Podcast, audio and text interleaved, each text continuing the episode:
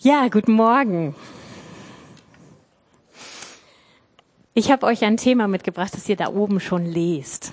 Und ich dachte mir, bevor wir da so richtig reinsteigen, erzähle ich euch von zwei Wanderungen, die wir in unseren Frankreich-Urlauben mit unseren Kindern hatten. Also wir gehen ganz gern mal wandern mit unseren Kindern mal in den Bergen, mal irgendwie durch, durch Täler und Felsschluchten, wo man auch so ein bisschen klettern muss. Also am schönsten finden wir die Wanderung, wenn wir wirklich so ein bisschen klettern müssen. Und das war bei unseren Kindern schon von Anfang an. Von daher sind wir in Frankreich oft an irgendwelchen Flüssen langgelaufen. Und zwei Wanderungen hingen da stark mit dem Thema Trinken zusammen. Die sind mir so eingebrannt in meine Erinnerung, dass ich dachte, die erzähle ich euch.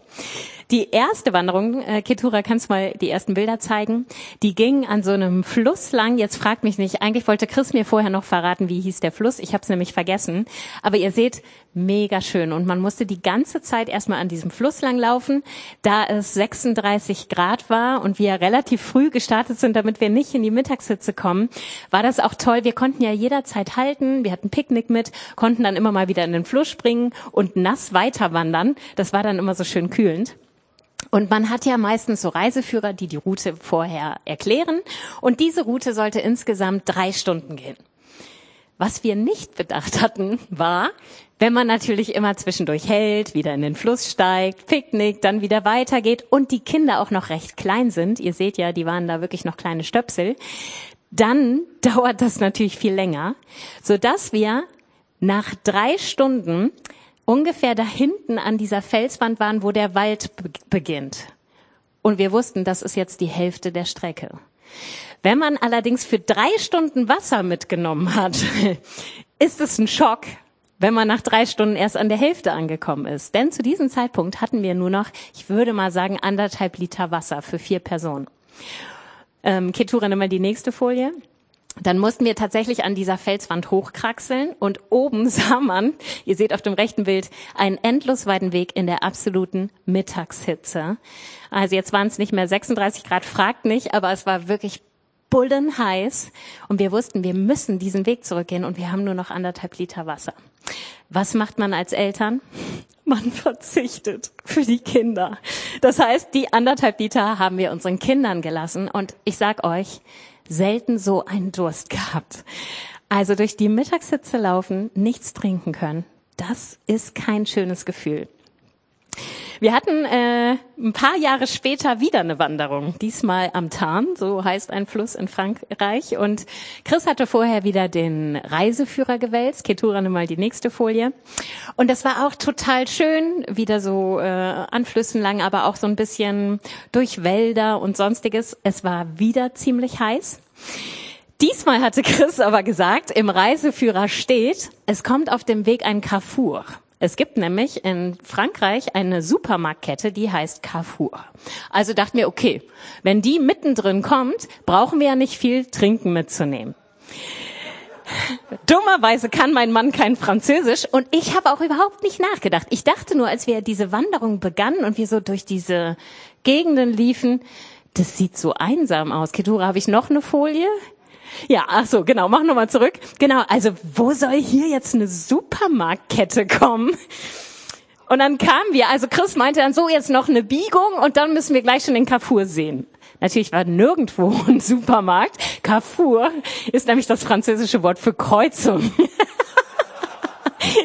Wir standen also inmitten des Nichts an einer ganz normalen Kreuzung. Nix mit Supermarkt. Das heißt, wieder zu wenig Wasser mitgenommen. Aber ihr habt schon gesehen, Ketura, jetzt kannst du das nächste Bild machen. Gott sei Dank, nach ein paar Metern gab es da so einen kleinen Kiosk mit so Aussichtspunkt und wir konnten was zu trinken kaufen. Gott hat uns noch versorgt. Warum erzähle ich euch das?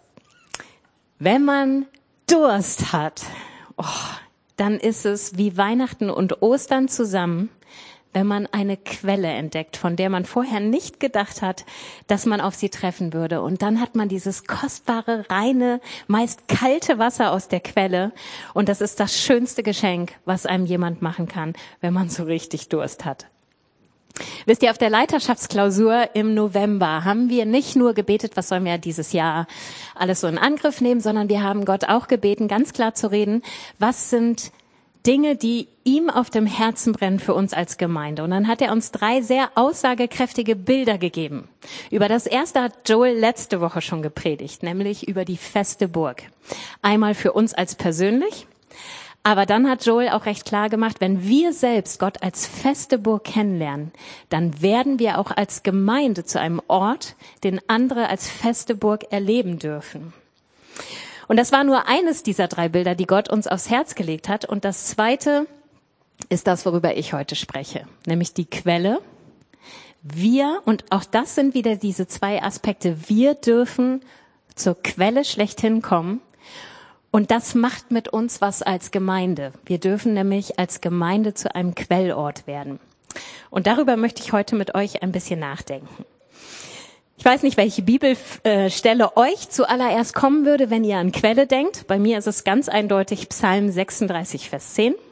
Da steht, bei dir ist die Quelle allen Lebens. In deinem Licht sehen wir das Licht. Hier ist von Gott die Rede. Also von ihm wird gesagt, er ist die Quelle allen Lebens. In der Elberfelder steht, glaube ich, Quelle des Lebens. Ich finde das hier auch eine schöne Übersetzung, Quelle allen Lebens. Denn hier steckt noch mal so ein bisschen dieses, dieser Gedanke des Ursprungs drin. Ja, der Ursprung allen Lebens. Und wenn wir an Gott als Schöpfer denken, dann können wir das bejahen.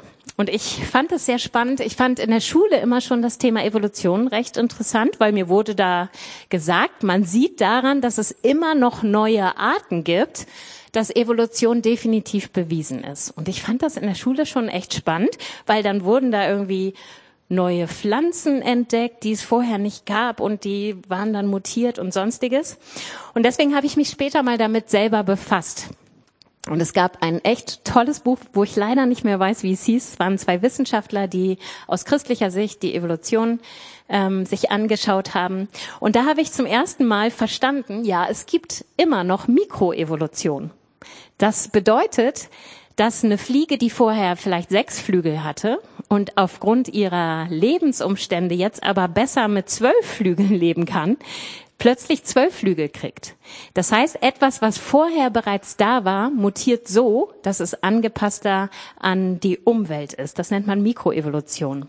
Was aber tatsächlich noch niemals bewiesen werden konnte, ist die Makroevolution. Das heißt, dass ein Lebewesen etwas neu hinzubekommt, was vorher überhaupt nicht da war. Meinetwegen ein Lebewesen, das vorher kein Ohr hat, hat plötzlich ein Ohr. Und ganz faszinierend fand ich, dass trotz jahrhundertelanger Forschung es noch niemals im Labor funktioniert hat, Leben entstehen zu lassen. Das heißt, wir können nach wie vor sagen, Gott ist und bleibt der unangefochtene Ursprung allen Lebens. Aber das ist nicht alles.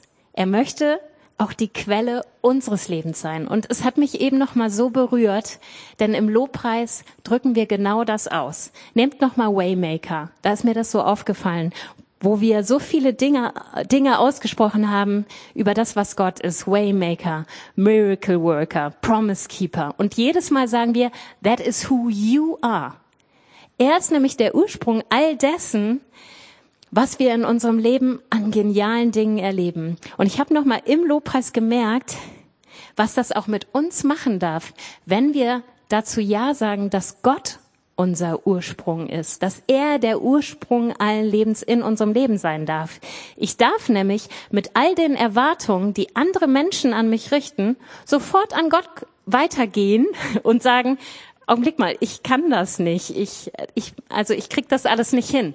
Und dann darf ich wissen, er ist der Ursprung all dessen, was ich zu geben habe oder geben darf. Und auch mit meinen eigenen Erwartungen, die können manchmal nämlich auch ganz schön erdrückend sein. Das, was ich von mir selbst fordere, auch damit darf ich zu Gott als der Quelle des Lebens schlechthin kommen und darf wissen, er tut die Dinge für mich. Er ist der Waymaker in meinem Leben, nicht ich. Kann ich nicht. Er ist der Miracle Worker. Ich kann keine Wunder bewirken. Das alles sind Dinge, die tut er durch mich. Ich glaube aber, dass dieser Vers nicht nur bedeutet, Gott ist die Quelle als Schöpfer allen Lebens, sondern da steckt für mich noch viel mehr dahinter. Wenn ihr nochmal an mein, meine Anfangswanderung denkt. Ich habe ja schon gesagt, wenn man durstig ist, ist der Anblick einer natürlichen Quelle herrlich. Ja, also eine Quelle ist nämlich der Ort, wo man sich erfrischt, wo man gestärkt wird. Und so eine Quelle kann sich auch nicht wirklich verstecken. Also wenn ihr durch so einen Wald geht und eine Quelle naht, dann hört man die meisten schon von Weitem. Die gluckert nämlich. Ja, da fließt ja das Wasser richtig. Ähm, und von daher braucht man eigentlich nur dem Geräusch zu folgen und man landet bei der Quelle. Und das Wasser einer Quelle ist lebendig und fließend. Und ich finde es spannend, dass genau diese zwei Wörter auch gebraucht werden, wenn von Heiligen Geist gesprochen wird, der für uns das Wasser sein möchte. Johannes 7, Vers 37 und 38. Am letzten Tag, dem größten Tag des Festes, trat Jesus vor die Menge und rief, wer Durst hat, soll zu mir kommen und trinken. Wenn jemand an mich glaubt, werden aus seinem Inneren, wie es in der Schrift heißt, Ströme von lebendigem Wasser fließen. Ganz nebenbei mal, ich finde es spannend, dass das Thema Quelle tatsächlich die ganze Dreieinigkeit mit reinnimmt. Hier haben wir den Heiligen Geist, der selbst das lebendige Wasser ist. Wir haben eben schon gehört, Gott ist die Quelle des Lebens. Und über Jesus lesen wir an vielen Stellen, er ist der Hirte, der uns zu frischem Wasser, zu der Quelle führt. Das heißt, alle drei haben was damit zu tun, wenn wir uns mit der Quelle befassen. Ich glaube, dass es nicht von Gott nur dahergesagt ist, dass hier steht, es ist lebendiges Wasser und es fließt. Ich weiß nicht, ob ihr euch mit dem Thema schon mal befasst habt. Ich ehrlich gesagt nicht. Ich glaube, Joe schon intensiver. Es gibt nämlich tatsächlich die Unterscheidung von lebendigem und totem Wasser. Ich kenne mich da nicht so gut aus, deswegen wollte ich mein Handy mit nach vorne nehmen und natürlich habe ich es vergessen. Deswegen habe ich mal nachgeguckt. Ich will das jetzt gar nicht so mega ausführlich machen. Wenn ihr das genauer wissen wollt, fragt ihr mal Joe. Aber es ist tatsächlich so, dass man eine unterschiedliche Struktur erkennen kann, wenn man sich totes oder lebendiges Wasser anguckt. Jetzt müssen wir ja erstmal wissen, was ist damit überhaupt gemeint. Wenn ich das richtig verstanden habe, dann ist lebendiges Wasser zum Beispiel das, was aus einer Quelle kommt, also alles in der Natur gefundene natürliche Wasser. Und Leitungswasser wird als totes Wasser bezeichnet. Ja, hier steht jetzt, ohne es auszuweiten, lebendiges Wasser ist energetisch aufgeladen und materiell feinst verteilt. Man nennt dies kolloidal. Ja, das hat eine schöne und rhythmische Kristallbildung, während Leitungswasser unvollendete Strukturen aufweisen kann. Und noch viel spannender ist, was das anscheinend mit uns macht. Jetzt fragt mich nicht, wie genau das schon belegt ist wissenschaftlich, aber hier steht, Joe sagt sehr gut, die Theorie besagt, dass das Herz die fehlenden Eigenschaften des toten Wassers durch vermehrte eigene Aktionen ausgleichen muss. Dies folglich eine höhere Belastung des Körpers zur Folge hat. Des Weiteren gehen Experten davon aus, dass auch viele Stoffwechselkrankheiten auf dem toten Wasser basieren. Der Stoffwechsel würde basierend auf den inneren Gesetzen des lebendigen Wassers besser funktionieren. Das fand ich ganz interessant. Wenn Gott sagt, von ihm bekommen wir lebendiges Wasser, dann sagt mir das auf jeden Fall, das ist Wasser, das zu 100 Prozent das enthält, was ich zum Leben brauche. Und ich finde den Vergleich so schön, dass man bei totem Wasser anscheinend mehr selbst hinzutun muss. Mehr, ne, das eigene Herz muss mehr arbeiten. Und was für ein schönes Bild, wenn wir Gott als Quelle nehmen dann ist das lebendiges Wasser, was schon alles enthält. Wir singen so oft, du bist genug für mich. Das ist genau diese Aussage. Ich muss dem nichts mehr hinzutun. Es ist genau das Passige, was ich brauche. Und das Wasser ist fließend. Den Unterschied kennen wir alle. Es gibt fließende, langsam fließende und stehende Gewässer. Was ist das Problem mit stehenden und langsam fließenden?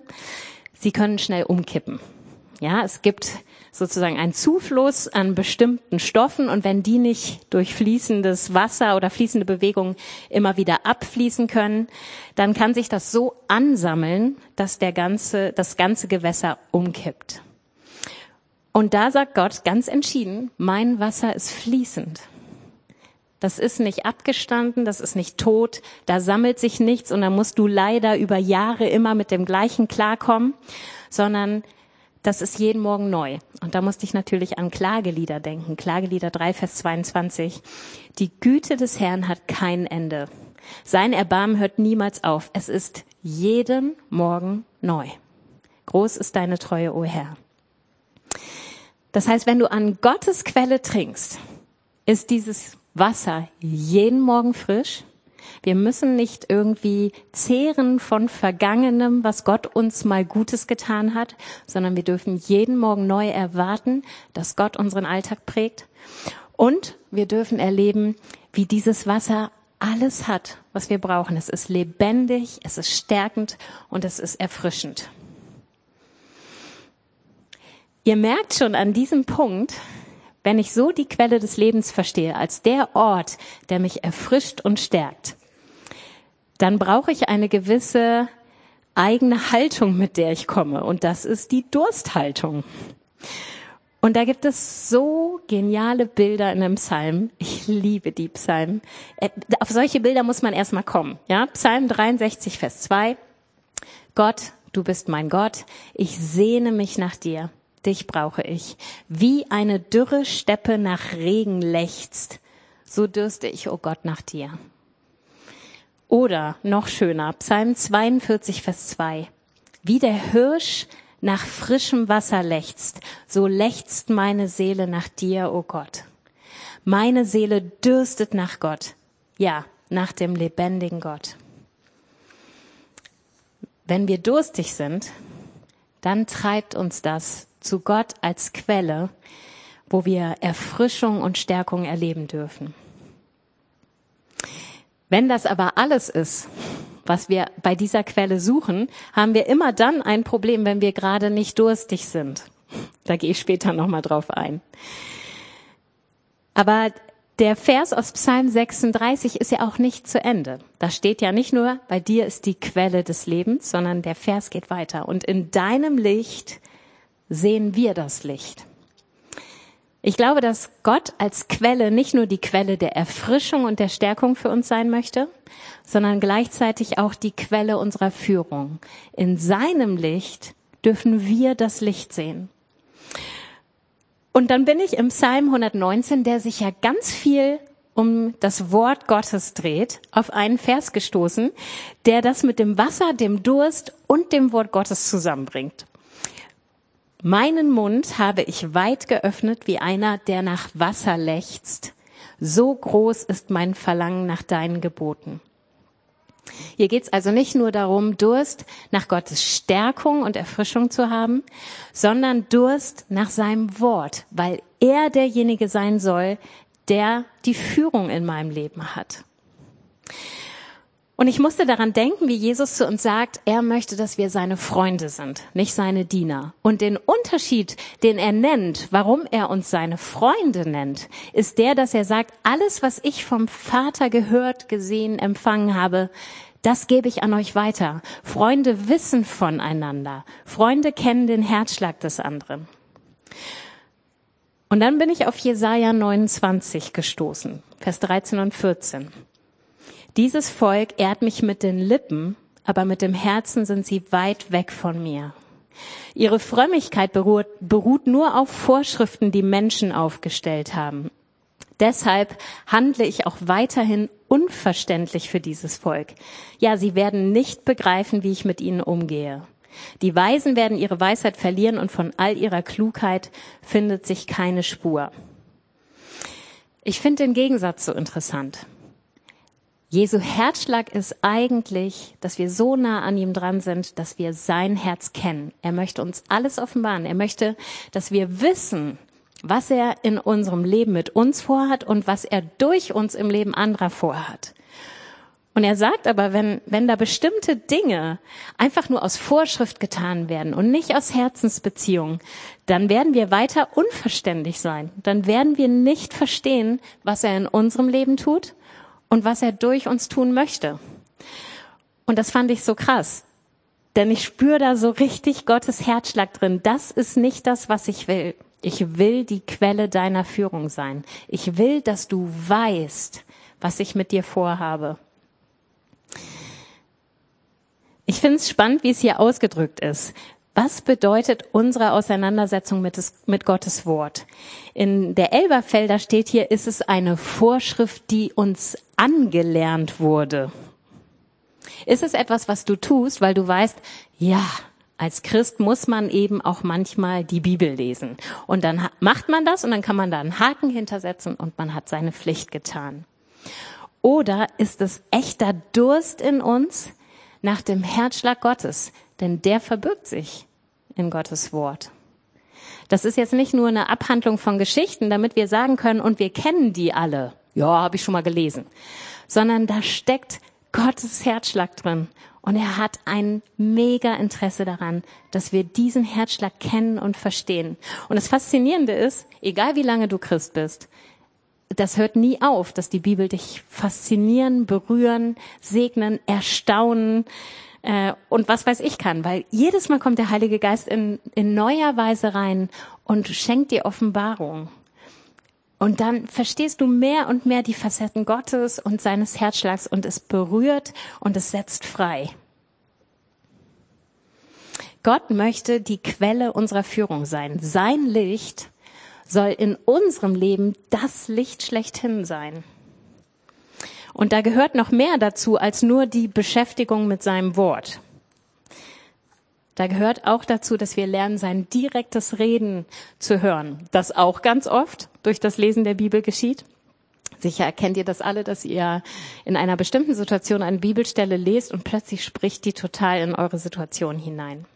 Aber darüber hinaus gibt es noch so viel direktes Reden Gottes, wo er sich danach sehnt, dass wir ihn zur Quelle unserer Führung machen.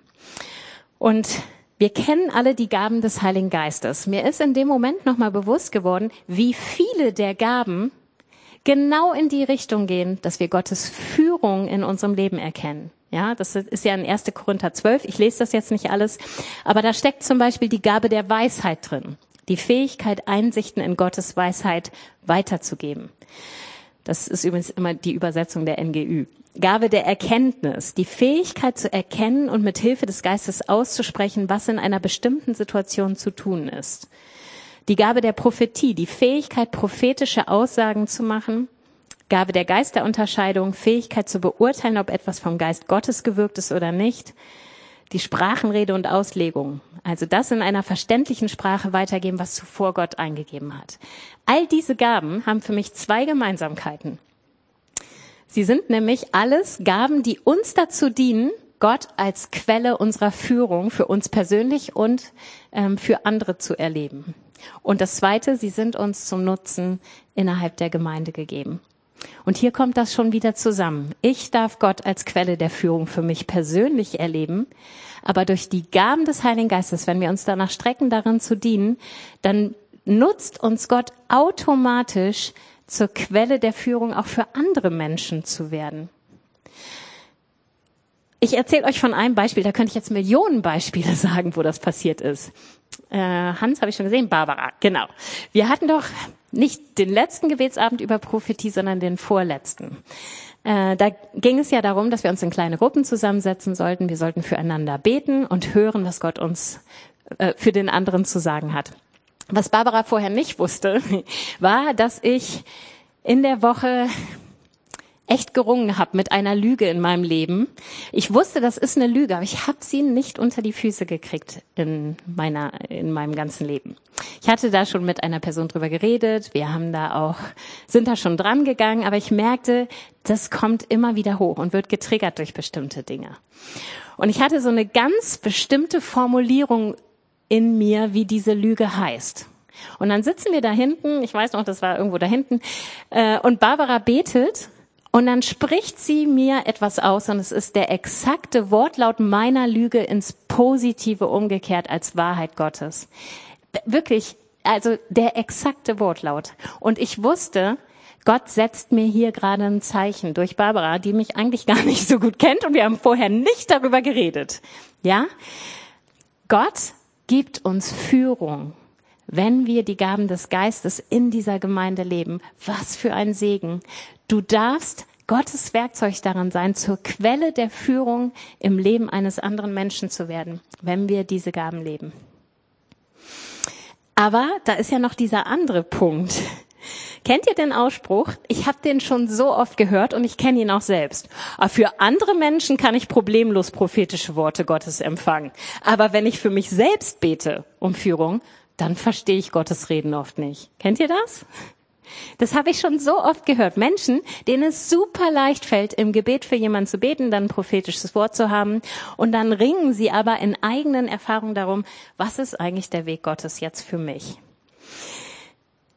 Ich kann das jetzt nicht belegen, was ich sage, durch eine Bibelstelle, aber aus eigener Erfahrung merke ich, interessanterweise ist der Heilige Geist total großzügig mit diesen Gaben. Es sind ja auch Geschenke, die nicht von mir abhängig sind. Das heißt, selbst in Momenten, wo mein eigenes geistliches Leben nicht immer so super lief, ja, ich auch nicht immer gleich nah an Gott dran war, wenn ich bereit war, Gott damit zu dienen, hat er mir immer diese Gabe geschenkt. Und ich konnte prophetisch in das Leben anderer Menschen reinreden und konnte auch erleben, dass Gott das gebraucht. Aber für mein persönliches Hören, da brauche ich Beziehung. Und da macht es einen echten Unterschied, wie nah ich an Gott dran bin und wie entscheidend ich wahrnehme, was er mir sagen möchte. Und da kommt mir jedes Mal Psalm 32, Vers 8. Ich glaube, ich habe es nicht als Folie, aber das ist einer meiner Lieblingsverse. Und Gott stellt sich da in den Fokus, nicht mich. Er sagt, ich will dich unterweisen. Ich will dich lehren, den Weg, den du gehen sollst. Ich will dir raten. Ich will meine Augen über dir offen halten. In einer anderen Übersetzung heißt, heißt es, ich will dich mit meinen Augen leiten. Da steht gar nicht, dass ich fragen muss nach Dingen in meinem Leben.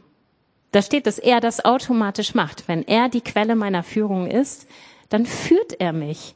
Dann muss ich nicht für jeden Pups erstmal beten, in der Hoffnung, ich habe jetzt nicht Sachen entschieden und Gott war da nicht mit drin, sondern dann führt er mich. Einfach weil ich von seinen Augen geleitet werde.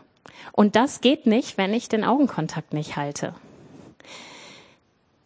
Und ich, in einer meiner letzten Predigten stand ich hier vorne, das war vor Weihnachten, erinnert ihr euch? Und da habe ich euch eine Challenge mitgegeben und habe gesagt, nutzt doch mal die Zeit um Weihnachten, egal wie viel frei ihr habt, und sagt, Gott, ich entscheide mich bewusst, ich nehme dich total in den Fokus mehr als sonst in meinem Alltag. Ich gebe dir Qualitätszeiten, wo ich wirklich nur dich anschaue und mit dir Zeit verbringe. Und ich will nicht hier vorne stehen und Challenges weitergeben und sie selbst nicht machen. Deswegen habe ich das natürlich Weihnachten selber in den Ferien auch mir vorgenommen und umgesetzt. Und das ist so krass. Ich kann jetzt nicht sagen, dass jede Zeit, die ich vor Gott hatte, immer besonders mega erfüllend oder herausragend war oder so. Da waren auch Zeiten dabei, da habe ich Instrumentalmusik angemacht, habe Gott einfach den Raum gegeben, was er mit dieser Zeit anfangen will und nicht immer war das Bam, ja? Aber was sich definitiv ganz nebenbei verändert hat, war, dass er mich plötzlich geführt hat, ohne dass ich gefragt habe. Da waren so Momente, das war krass. Ich habe vor den Weihnachtsferien eine Sprachnachricht gekriegt. Das war ein Eindruck, den jemand für mich hatte. Und ich konnte den noch nicht so richtig einordnen. Ich habe ihn einfach stehen lassen. Und dann in den Weihnachtsferien habe ich zwei WhatsApps bekommen. Beide waren keine Eindrücke Gottes, sondern Dinge, die die Leute mir einfach so von sich gesagt haben. Und es war exakt das Gleiche von zwei unterschiedlichen Leuten. Und als sie das aussprachen, wurde ich zurückerinnert an die Sprachnachricht, habe mir die angehört und plötzlich konnte ich sie für mich entschlüsseln. Und sie hatte entscheidenden Einfluss auf eine Entscheidung, von der ich gar nicht wusste, dass ich sie treffen sollte. In dem Moment, wo Gott mir durch diese drei Dinge das offenbart hat, wusste ich plötzlich, es ist eine Entscheidung dran und die ist richtig wichtig. Und dann habe ich das mit Chris besprochen und er stimmt. Und dann haben wir da sehr intensiv drüber geredet und am Abend haben wir dann die Entscheidung in die Tat umgesetzt. Und es war wie ein Befreiungsschlag. Und ich wusste vorher nicht mal, dass ich darum beten muss oder dass es irgendwie überhaupt im Raum steht, darüber nachzudenken. Und solche Dinge habe ich plötzlich ganz viel erlebt, dass Gott Momente nimmt, in denen er plötzlich zu mir redet manchmal habe ich es nicht sofort verstanden, da braucht es dann einen zweiten Anlauf Gottes. ohne dass ich ständig in dieser Haltung sein muss, hoffentlich höre ich Gott, hoffentlich frage ich die richtigen Fragen. Gott möchte die Quelle unserer Führung sein. Ja, er möchte uns einmal nehmen, um zum Nutzen für andere zu werden. Das ist ein Geschenk, das der Heilige Geist uns gibt. Aber trotzdem es gibt es auch die Wichtigkeit von wirklich Beziehung zu Gott leben, damit er mir sein Herz offenbaren und zu mir sprechen kann. Ich möchte mit euch kurz noch angucken, was kann uns bei Quellen zum Verhängnis werden. Der erste Punkt, den hatte ich schon gesagt. Wenn wir keinen Durst haben, gehen wir nicht zur Quelle. Ich bin eine echt schlechte Trinkerin. Ich habe nämlich niemals Durst. Ich muss mich echt zwingen. Und geistlich kann das genauso sein. Wir können uns an diesen Zustand von, ich habe eigentlich nicht wirklich Durst, ganz schön gewöhnen. Und dann heißt es manchmal eine Zeit lang, sich trotzdem dazu bringen, an die Quelle zu gehen. Und dann, dann merkt man, wie Gott das total segnet.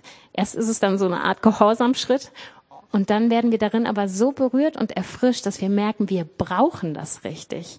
Ich fand das eben toll, das letzte Lied von Volker, das kannte ich gar nicht, aber da war auch diese Zeile drin. Wir sind nicht dafür gemacht, Dinge alleine zu tun. Und wenn wir uns einmal dazu bringen, wir sind nämlich auch nicht dazu gemacht, nichts zu trinken, auch wenn mancher von uns diese Signale nicht hat. Wir sind aber nicht dafür gemacht. Wenn wir dann anfangen, trotzdem zu trinken von Gottes Quelle, dann merken wir, das macht was mit uns. Der zweite Punkt, der uns zum Verhängnis werden kann, ist, wenn die Quelle verunreinigt wird. Jetzt sagst du, was, Tanja? Wie kann denn Gott als Quelle des Lebens jemals verunreinigt sein? Ja, dieses Phänomen gibt es interessanterweise auch in der Natur. Die ursprünglich reine Quelle kann auf ihrem Weg durch unterschiedliche Gesteinsschichten auf Substanzen treffen, die giftig sind. Zum Beispiel Pestizide, die auf Äckern irgendwie ähm, ausgestreut und versickert sind und dann in dieser eigentlich reinen Quelle landen. Das heißt, die Quelle ist nicht schuld, sondern der Weg, den die Quelle nimmt und der einfach durch Pestizide oder andere äh, giftige Substanzen ähm, verdreckt ist. Und die Bibel greift genau diesen Gedanken auf. Sie spricht nämlich auch von verunreinigten Quellen. Wenn wir mal Sprüche 25 anschauen, Vers 26, dann steht da, ein guter Mensch, der sich von einem Gottlosen beeinflussen lässt, ist so unbrauchbar wie eine trübe Quelle oder ein verschmutzter Brunnen. Ich will da gar nicht so mega drauf eingehen, aber nimm das mal für dich mit. Von wem in deinem Umfeld lässt du dich beeinflussen? Welchen Menschen gibst du in deinem Leben das Sagen?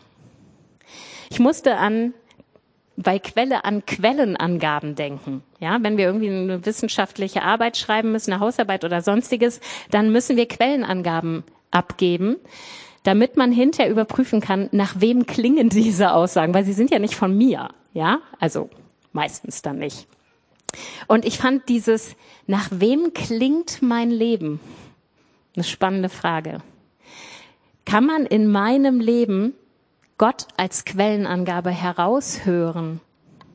Oder klinge ich nach der Gesellschaft, nach irgendwelchen Trends meiner Freunde, nach dem, was mir gerade so passt, weil es irgendwie so viel leichter umzusetzen ist? Wer ist die Quelle für deine Aussagen, für deine Entscheidungen, für deine Gedanken? Nach wem klingt dein Leben? Dann gibt es die Stelle aus Jakobus 3, die kennt ihr bestimmt alle, Vers 9 bis 12. Da geht es um unsere Zunge. Mit ihr preisen wir den, der unser Herr und Vater ist, und mit ihr verfluchen wir Menschen, die als Ebenbild Gottes geschaffen sind. Aus ein und demselben Mund kommen Segen und Fluch. Das, meine Geschwister, darf nicht sein. Oder lässt etwa eine Quelle aus ein und derselben Öffnung genießbares und ungenießbares Wasser hervorsprudeln? Und etwas später heißt es dann, aus einer salzhaltigen Quelle kann auch kein Süßwasser fließen. Auch eine spannende Stelle. Und in dem Zuge habe ich mir gedacht, wofür möchte ich bekannt sein? Und ich stelle dir die Frage auch mal, finde ich eine ganz spannende Frage. Möchtest du bekannt sein dafür, von dir kommt immer Kritik? Oder möchtest du bekannt sein dafür, boah, also der ist voll der Ermutiger. Also in, wann immer der mir begegnet, hat er ein ermutigendes Wort oder er baut mich auf. Wofür möchten wir bekannt sein? Ja, natürlich hat Kritik auch seinen, seinen Wert und seinen Raum in bestimmten Beziehungen, wo ich mir auch das Mandat erarbeitet habe, weil ich diese Beziehung wirklich intensiv lebe und dem Menschen zeige, er ist mir wichtig. Aber wofür sind wir allgemein bekannt, wenn wir durch diese Gemeinde gehen? Ah ja, das ist immer ein Kritik, Kritiker. Der hat immer ein kritisches Wort. Oder, boah, ist das ein Ermutiger. Also bei dem bin ich sicher, wenn der auf mich zukommt, das tut mir gut. Die Quelle an sich ist nicht das Problem, sondern unsere Entscheidungen beeinflussen massiv, ob die Quelle des Lebens in unserem Leben klar und rein sprudeln kann. Und deswegen gibt es eine ganz wesentliche Ermahnung Gottes. Sprüche 4, Vers 23.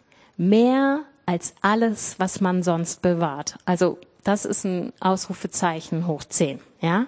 Mehr als alles, was man sonst bewahrt, behüte dein Herz denn in ihm entspringt die Quelle des Lebens.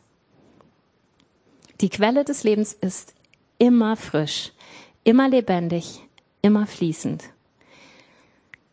Aber es reicht nicht, wenn wir an die Quelle Gottes kommen, aber nicht bereit sind, uns von Gott verändern zu lassen, in den Dingen, die Quelle verunreinigen können.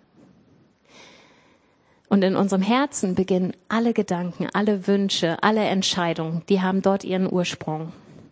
Und Jesus möchte uns in sein Bild verwandeln und das hat ganz viel mit diesem Herzen zu tun. Inwieweit gebe ich der Quelle auch den Raum, mein Herz zu verändern? Und das bedeutet, Gott zeigt mir Sachen als Quelle meiner Führung und dann gehe ich im Gehorsam das, was er mir zeigt. Ich war total berührt, Michael, von dem, was du ähm, beim Gebetsabend am Ende gebetet hast. Es war so ein einfaches Bild, eigentlich auch so klar und es hat wupp nochmal richtig bei mir reingehauen. Jesus sagt, wir sind seine Braut, er ist unser Bräutigam.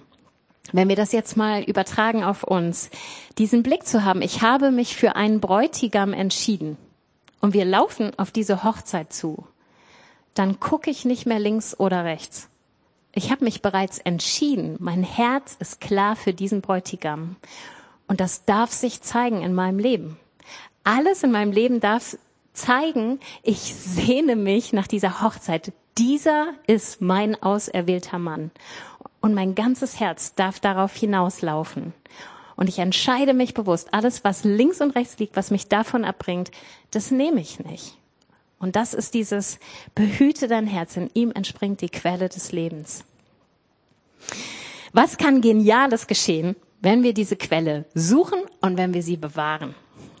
Und damit möchte ich abschließen. Es hat nämlich geniale Auswirkungen auch auf uns persönlich und dann auf uns als Gemeinde. Im Psalm 84 lesen wir in 6 und 7, glücklich zu nennen ist, wer seine Stärke in dir gefunden hat. Alle die, deren Herz erfüllt ist von dem Wunsch, zu deinem Heiligtum zu pilgern. Durchqueren sie das Tal der Dürre, in der Elberfelder das Tränental, so wird es durch sie zu einem Ort mit Quellen. Und auch der Herbstregen schenkt dem Tal wieder Fruchtbarkeit. Hier ist ursprünglich ein Ort der Dürre, ein Tränental. Und hier steht, dass wir es zu einem Ort mit Quellen, zu einem Quellort machen dürfen. Warum ist das möglich? Ich habe den Vers nicht rausgesucht, aber lest es mal selber nach. In Römer 15, Vers 13 steht, dass Gott die Quelle unserer Hoffnung ist. Und wenn Gott die Quelle unserer Hoffnung ist, dann gibt es keine hoffnungslosen Situationen. Und egal mit was wir in unserem Leben konfrontiert sind, mit welchem Kampf, mit welcher Herausforderung, unsere Zuversicht darf immer seine Treue sein, sein Eingreifen, seine unbegrenzten Möglichkeiten, seine Wunder, seine Kraft, sein Sieg, den er bereits für unsere persönlichen Kämpfe errungen hat.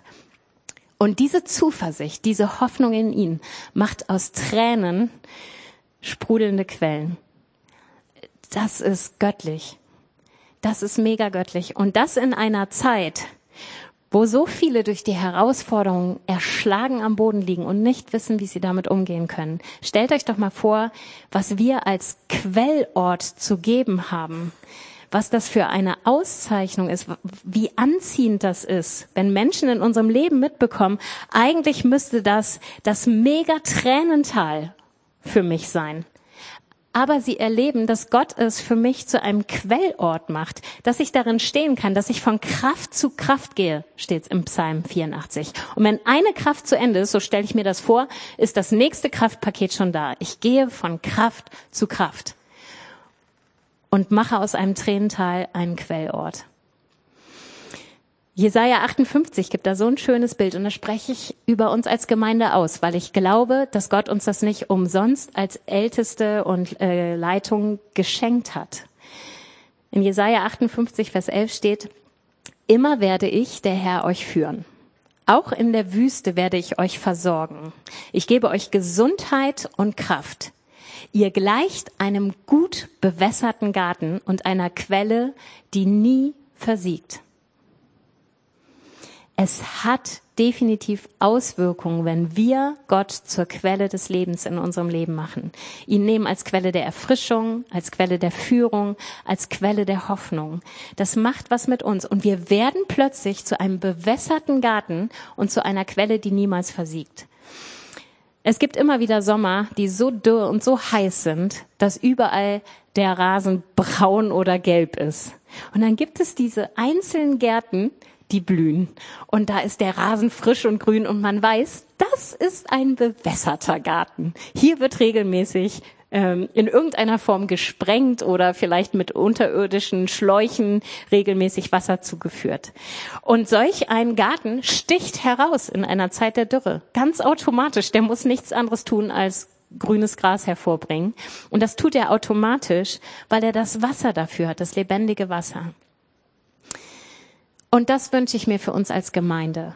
Ich wünsche mir so sehr, dass in diesen Zeiten der Dürre um uns herum diese Gemeinde grünt und blüht wie ein bewässerter Garten, weil wir an der Quelle sind, an der Quelle von Wasser, das immer fließt, immer neu fließt für uns nicht irgendwann abgestanden und brackig ist, sondern wir kriegen immer neu, wenn wir uns danach ausstrecken. Und dann dürfen wir dieser bewässerte Garten sein.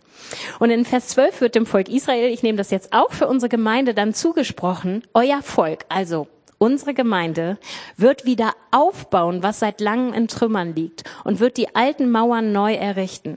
Man nennt euch dann das Volk, die Gemeinde, das die Lücken in den Mauern schließt und die Straßen wieder bewohnbar macht. Wir haben was zu geben, Leute. Und wir können das nicht aus uns. Ich sag noch mal, was Volker gesungen hat. Wir sind nicht dafür gemacht, es alleine zu können. Keiner von uns. Aber wenn wir Gott als den Quellort suchen, werden wir selbst zu einem Quellort, werden wir als Gemeinde zu einem Quellort. Und das ist anziehend. Und dann haben wir wirklich was zu geben. Dann sind wir nicht nur nach außen attraktiv und dann kommt man und merkt, oh, ist ja, ist ja Kunstgras, sondern man merkt, das ist tatsächlich frisches Gras. Da steckt tatsächlich Wasser dahinter. Ja, Amen.